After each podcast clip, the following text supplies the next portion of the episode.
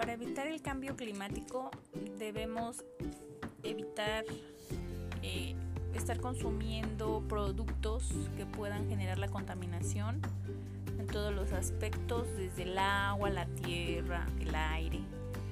Así también em, con estos cambios les damos menos esperanza de vida a nuestras futuras generaciones.